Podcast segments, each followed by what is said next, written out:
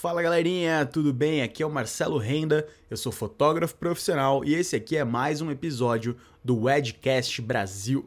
Hoje especificamente eu vou falar sobre um assunto que pode não ser tão agradável, vou falar sobre a pandemia, as implicações nos eventos, mas eu juro que vai ser um papo bem legal, bem informativo para vocês.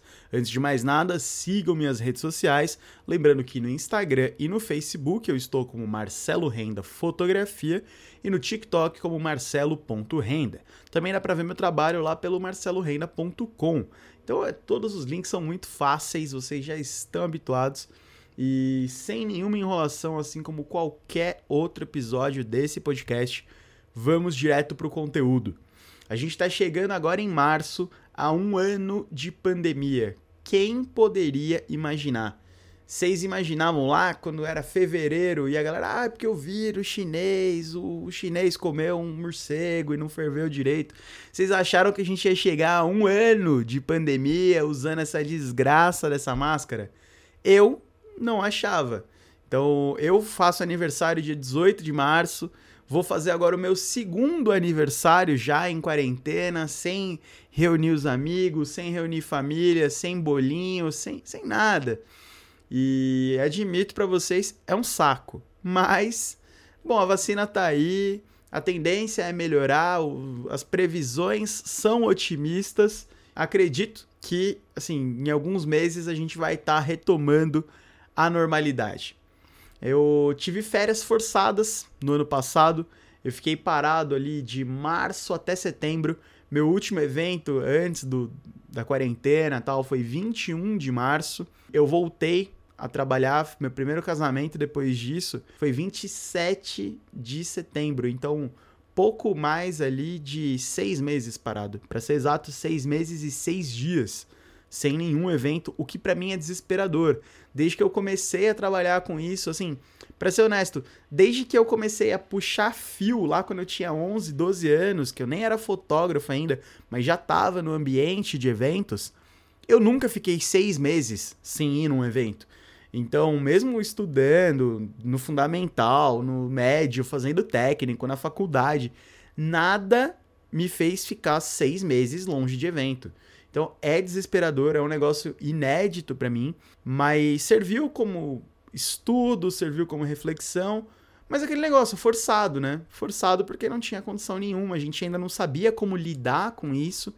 E agora que a gente está aprendendo, ainda assim muitos erros estão sendo cometidos. Tanto que agora que eu estou gravando esse episódio para vocês, essa semana a gente teve recorde de mortes. Então, aprendemos, mas não aplicamos. E aí não adianta muita coisa, né? Então, eu tive dezenas de eventos adiados do ano passado. Tenho muito casamento, mas é uma coisa que eu já falei assim para alguns clientes, para algumas pessoas que eu conversei, acabou tendo pouco impacto financeiro na empresa, porque ninguém desistiu de casar. Não é igual um show que você desiste de ir no show e aí, putz, passou a vibe, passou a vontade e bola pra frente. Não, o casamento ele é diferente. Mas, sei lá, vai, uma festa de 15 anos. Poderia até acontecer isso. Ah, não fiz a festa, agora a vida que segue. Pro casamento, não. Todo mundo continua querendo casar. Ninguém desmarcou o casamento. Ah, não vou mais casar. Não, não, não aconteceu isso aquele negócio do cara quebrar e tudo mais, pelo menos assim, dos profissionais que trabalham comigo, das pessoas que são profissionais sérios da área de casamentos, eu não tive contato com gente que aconteceu isso. Claro que um ou outro acaba passando uma dificuldade maior, um buffet e tal, mas pelo menos para mim, para as pessoas mais próximas que tem ali um, um planejamento tal, foi relativamente tranquilo. Então para mim foi mais um saco ficar em casa do que qualquer outra coisa. O legal é falar para vocês agora das implicações desse ano da pandemia. Esse aqui acho que é o, o assunto principal desse episódio do podcast. Por quê? Porque em 2020 a gente teve um decreto federal, o decreto número 6, que instaurou calamidade pública no país até 31 de dezembro do ano passado, de 2020. E a partir desse estado de calamidade pública, foi feita a Lei 14.046. Anotem aí, olha, informação útil aqui. Tá achando que podcast é só palhaçada? Não, não. 14.046 de 24 de agosto, que é a lei sobre o adiamento e cancelamento de eventos. Então, essa lei, ela era válida até 31 de dezembro, que é quando a gente estava no estado de calamidade pública. Por exemplo, aqui, a lei dispõe sobre o adiamento e cancelamento de serviços, reservas e eventos dos setores de turismo e cultura, tal, em razão do estado de calamidade pública reconhecido pelo decreto 6 de março de 2020, da emergência de saúde pública de importância nacional decorrente da pandemia da COVID-19. E aí, dentro dessa lei, lá no artigo 5 ele fala que eventuais cancelamentos, adiamentos, tal, por ser de força maior, não são cabíveis de reparação de danos morais, aplicação de multa, tal. Traduzindo para você isso aqui, o que isso significa? Que até 31 de dezembro, se você tivesse adiado o teu evento, o buffet, o fotógrafo, o DJ, qualquer um ali, não podia te cobrar multa. E a partir de 31 de dezembro, a partir, na né, caso de 1 de janeiro de 2021, isso deixou de valer. Então, adiamentos agora, mesmo que a gente em fase vermelha, podem ocorrer multa. Para mim, mesmo eu estando do outro lado da moeda, isso para mim faz pouquíssimo ou nenhum sentido. Então, eu não tô aplicando multa em ninguém. Todo mundo que quer adiar o evento, que precisa adiar, acho que falar quer adiar é meio, meio chato, porque às vezes a pessoa precisa adiar. Tive contato com clientes que ficaram doentes, que pegaram Covid, pessoas próximas na família e tudo mais. Então, as pessoas que precisam adiar o evento, eu não aplico nenhum tipo de multa. Eu falo, olha, me manda o nome de quem fechou o contrato, o CPF de quem fechou o contrato e me passa a data antiga e a data nova. E acabou. Mas assim, se o buffet decidir cobrar uma taxa, alguma coisa, ele pode agora. Isso é uma coisa importante. O que eu acho é que vale conversar com o teu prestador de serviço e chegar a um meio termo ali. Porque, por exemplo, o fotógrafo, ele teve altas. Com, com, com essa, esse aumento do dólar, os equipamentos e todas as coisas que a gente usa tiveram alta. Então, por exemplo, a câmera está quase o dobro do valor. Se eu tiver que fazer um reparo e precisar de alguma peça para a câmera, ela tá muito mais cara. E todas as coisas ligadas a isso, flash, lente, bateria, pilha para o flash, qualquer outra coisa assim, tudo isso é importado e é cotado de acordo com o dólar. Então, hoje tá o quê? Perto de 5,70. Tô falando aqui dia 5 de março. 5,70. Tava 4, 3 antes, então está muito mais caro. Álbum, putz, eu uso papel importado. O papel também sofre influência do dólar. Tem várias coisas ali. Mídia de DVD, para quem ainda usa, pendrive no meu caso, também é tudo no valor do dólar. Quase nada que a gente usa é nacional. Então essas coisas sofreram alta. E aí acaba tendo que, por exemplo, ter um reajuste. Um casamento que aconteceria em abril do ano passado e vai acontecer em abril desse ano, é muito difícil manter o mesmo valor porque os custos estão mais altos. E imagina para o buffet, por exemplo. Um cara que pagava dois, dois e pouco num litro de óleo e agora tá 6,50. Fui fazer batatinha frita esses dias e, e me deparei com o preço do óleo de soja no mercado. Imagina o cara do buffet. Imagina o cara do buffet que tem que fritar ali um monte de salgadinho e, e, tem esse custo mais alto. E aí os outros custos também, batata, farinha, o frango para fazer o recheio da coxinha, qualquer coisa, entendeu? Ah, mas o meu não vai ser isso, vai ser canapézinhos. Os canapézinhos, todos os custos também. Não é porque o seu negócio vai ter servido ali anchova que a anchova está mais barata. Não, tudo tá mais caro. Então o buffet que faria o evento ano passado para esse ano tá mais caro o custo para ele também. Então, eu acho que vale a pena ter ali um bom senso de todas as partes. De, de acordo com as altas, o cliente aí também ter que arcar com uma parte. Então, é, tente conversar com, com o pessoal do buffet para ver o que fica ideal para os dois lados, tanto para você quanto para ele. E é importante pontuar aqui que, por exemplo, quando você remarca uma data, é uma nova data que o buffet ou qualquer outro prestador de serviço que deixa de vender. Nos casos, principalmente, onde existe esse ponto de, de exclusividade, né? Para o cara que vai fazer, deixa eu ver, o bem casado. Se a empresa é só de bem casado, não tem problema. Ele produz mais, entrega mais e ele pode cobrir dois eventos. Mas um garçom, ele não tem como estar tá trabalhando em dois casamentos ao mesmo tempo. Então ele vai ganhar menos. A moça do buffet, o barman, entendeu? Cada data que ele vende, se o barman tá ali no teu casamento, ele não tem como estar em outro na mesma data.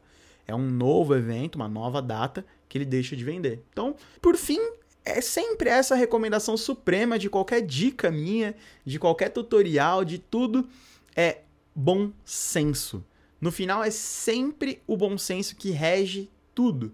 Então, você pode fazer o evento ou você pode adiar. Eu conversei com, com muita gente, com muitas noivas, algumas mais tranquilas em adiar o evento, algumas com grande pesar. Eu conversei até com gente que estava com voz de choro em ter que remarcar. Mas assim, Marcelo, minha avó é grupo de risco, é, minha mãe é hipertensa, meu pai é diabético, um negócio assim. E não tem como a gente vai precisar remarcar. E assim, foi um pesar muito grande. E é. Porque você vai criando um mar de expectativas para o casamento, é absolutamente normal. E aí chega o baque de uma coisa externa, de uma força maior que tem que adiar esse sonho. É uma coisa realmente muito pesada. Caso você tenha adiado, fica aqui a minha consideração, se sinta abraçado, abraçada, mas tá passando tá passando. A tendência é melhorar.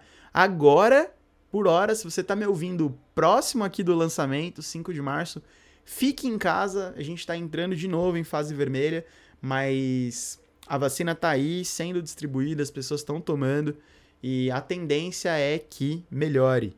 Não agora, não hoje, não amanhã, mas esse ano vai ser um ano onde a gente vai estar tá bem melhor lá na frente. A gente vai olhar para trás e falar: nossa, a gente passou por uma pesadíssima. Caso você não vá adiar o teu evento, a minha recomendação é bem simples assim: se adeque totalmente às normas de segurança e normas sanitárias. É, por exemplo, estar todo mundo de máscara.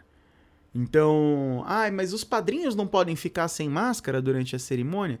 Não. Ah, mas os convidados não podem ficar sem máscara em tal momento? Não. Isso não é adequação total. Isso é uma aglomeração sem segurança. Então, ai, mas é só durante a cerimônia. O vírus não vai parar enquanto você está casando. Se ninguém te falou isso, se ninguém teve a, a a coragem de falar isso, sinto muito, o vírus não vai parar enquanto você está casando. Então, assim, todo mundo de máscara o tempo todo. Você vai ter um buffet ali com richô, onde o pessoal vai se servir, luvinha descartável logo antes, todo mundo sendo obrigado a se servir de máscara, porque se você se servir sem máscara, tá falando alguma coisa, as gotículas vão cair na comida e vão infectar a comida, e a gente não quer isso, então todo mundo se servindo de máscara, com luvinha, álcool gel em todos os lugares que você imaginar, então, se possível, em cada mesa. Eu cheguei a fazer evento onde o casal fez o álcool gel personalizado com o rótulo deles. Olha como a gente tá avançado. O brasileiro, ele só não domina o mundo porque ele não quer. Porque assim, álcool gel personalizado com o rosto do casal ali. Foi inclusive o evento do Renan e da Brenda. Brenda, se você tá me ouvindo aqui, sacada incrível, foi muito bom. Coloque o álcool gel em todos os lugares que você achar possível, assim. Ah, vai colocar na entrada do banheiro? Vai. Vai colocar na mesa do buffet? Vai. Vai colocar no balcão onde tem bebida? Vai. Vai colocar na mesa de café? Vai.